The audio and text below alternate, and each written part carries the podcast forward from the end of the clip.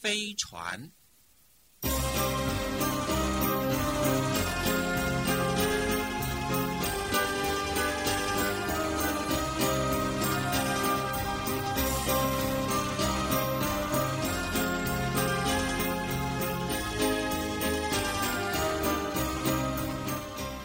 从前，俄国乡下有一对老夫妇，他们有三个儿子，老大和老二都很聪明，可是老妖却很愚笨。妈妈喜欢两个聪明的儿子，给他们穿干净的衣服，而老妖呢，却总是穿的又脏又破。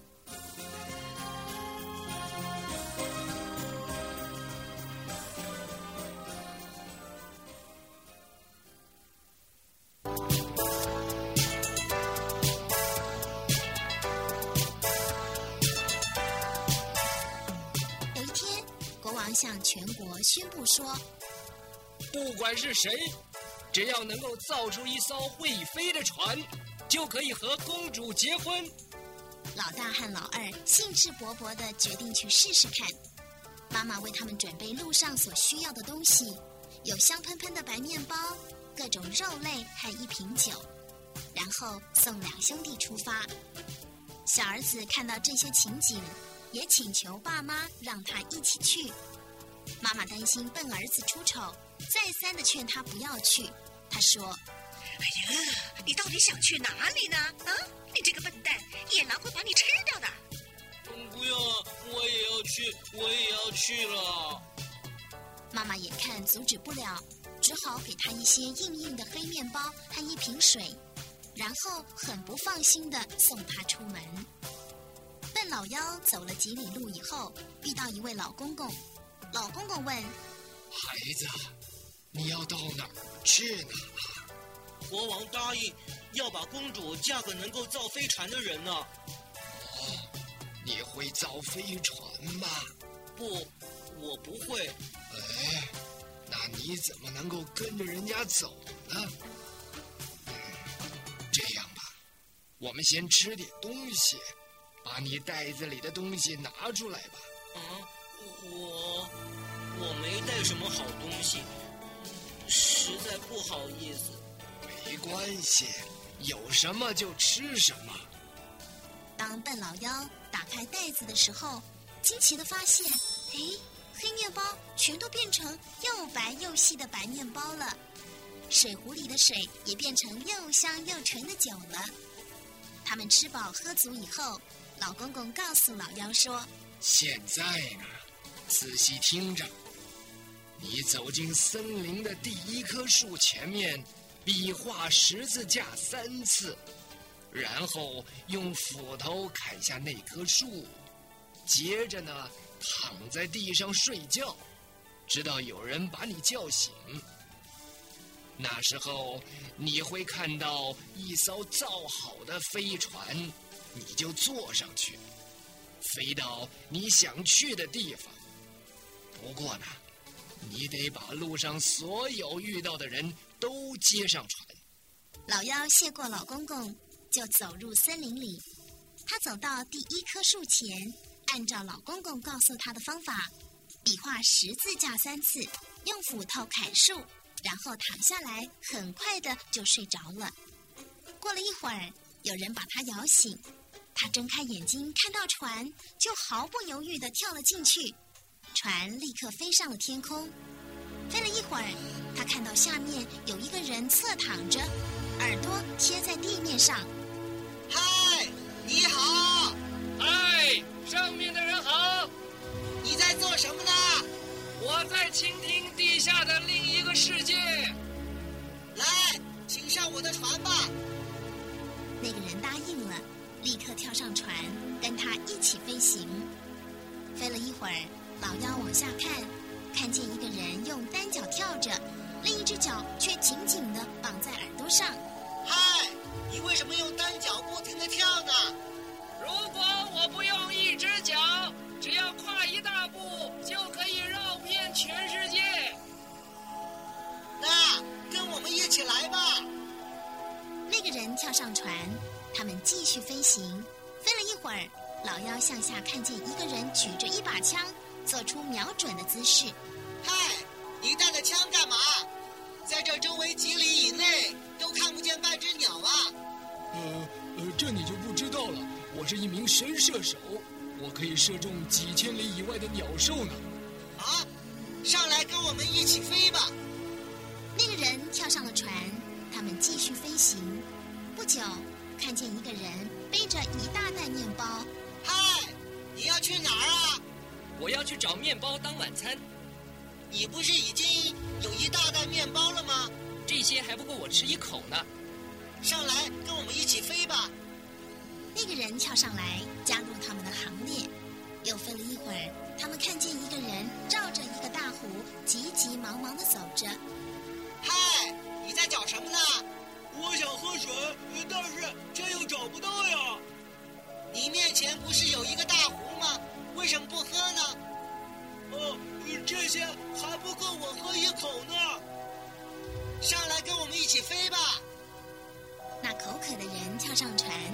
们继续飞行。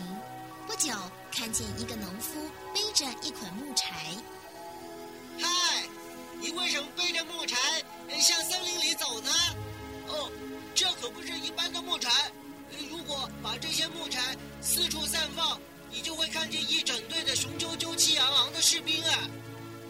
喂，上来跟我们一起飞吧！那个人跳上船，飞了一会儿，他们看见一个农夫背着一捆稻草。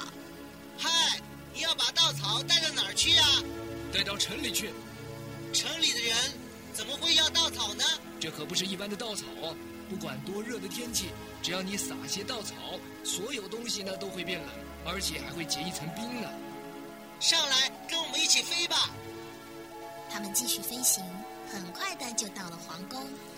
国王正在吃饭，忽然看见飞船迎面飞来，非常的惊讶，立刻派仆人去查问是谁的飞船。仆人走近一看，船上全是农夫，他没有问清楚，就跑回去向国王报告说：“哎，船上全是农夫啊！”国王啊，失望极了，决定取消他的诺言。他想，我要找些永远做不到的事来为难他。因此，国王派了仆人去告诉愚笨的老妖说：“你得在国王吃完饭以前找到长生不老水。”老妖哭丧着脸说：“怎么办呢？不要说吃完饭以前，就是一年，甚至一生，我也找不到那样的水啊！”在这个时候，老妖带上船的第一个人，也就是把耳朵贴在地上倾听下面世界的那个人，走上前对老妖说：“不要担心，我会为你办好这件事的。”老妖这才放下心来，对国王的仆人说：“请转告国王，我会带着长生不老水去见他的。”就在这个时候，那第二个上船的人把他绑在耳朵的那只脚放下来，开始奔跑。才一眨眼，他已经找到长生不老水了。他想，我有足够的时间回去，怎么不先找个地方休息一下呢？于是他靠着一棵树，很快的就睡着了。国王的晚餐快吃完了，而那位去取长生不老水的人却还没有回来，大家开始担心起来。第一个人便在湿湿的地上躺下来倾听，听了一会儿说：“找到了。”他在一棵大树下睡着了。神枪手端起枪来，对着大树射了一枪，把飞毛腿吵醒了。飞毛腿在短短的一分钟以内，拿着长生不老水回到船上。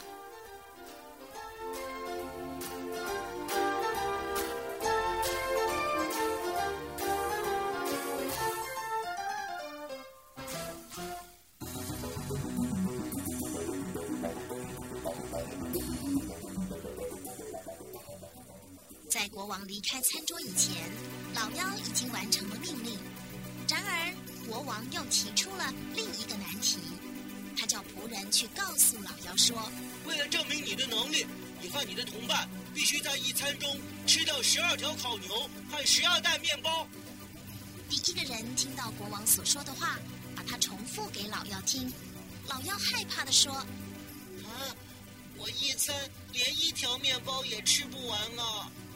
食量大的那个人立刻说：“别担心，全让我一个人吃还不够呢。”十二条烤牛和十二袋面包才送来不久，食量大的人很快的把它全吃光了。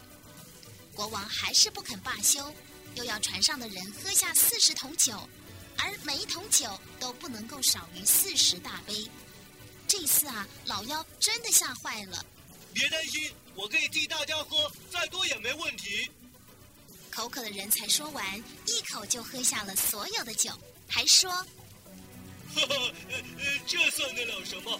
我还可以再喝一口呢。”通过几个难题以后。国王吩咐老妖去洗澡，表面上说是为婚礼做准备，其实啊，他是想害死老妖呢。浴盆是用铁铸成的，国王命令仆人把浴盆烧得火红。如果老妖进去洗澡，马上就会被烫死。当老妖走进浴室的时候，农夫也带着稻草跟了进来。老妖一踏进浴盆里，他就把稻草撒得到处都是。所有东西立刻开始变冷。老妖在水管里的水冻结以前洗好了澡，然后爬上炉台，舒舒服服的睡了一夜。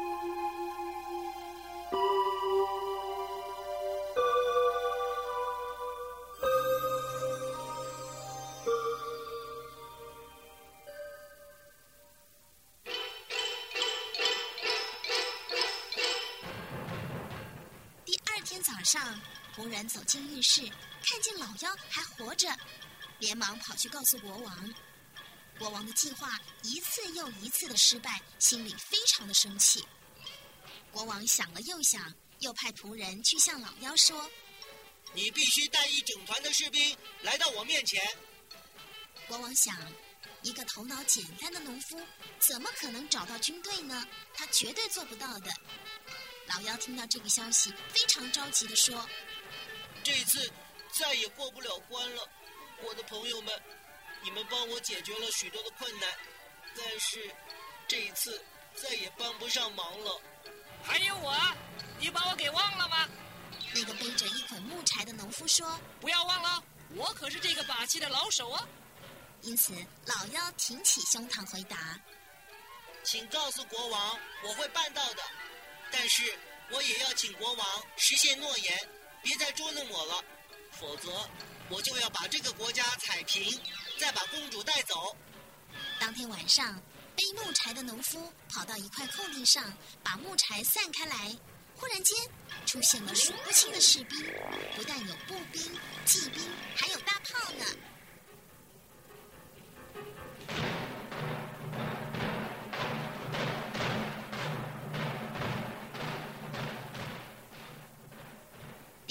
天早上，国王看见这个场面，整个人都吓呆了。他知道这一次再也不能不守信了。国王立即派人送华丽的礼服给老妖，并且请他到皇宫来娶公主。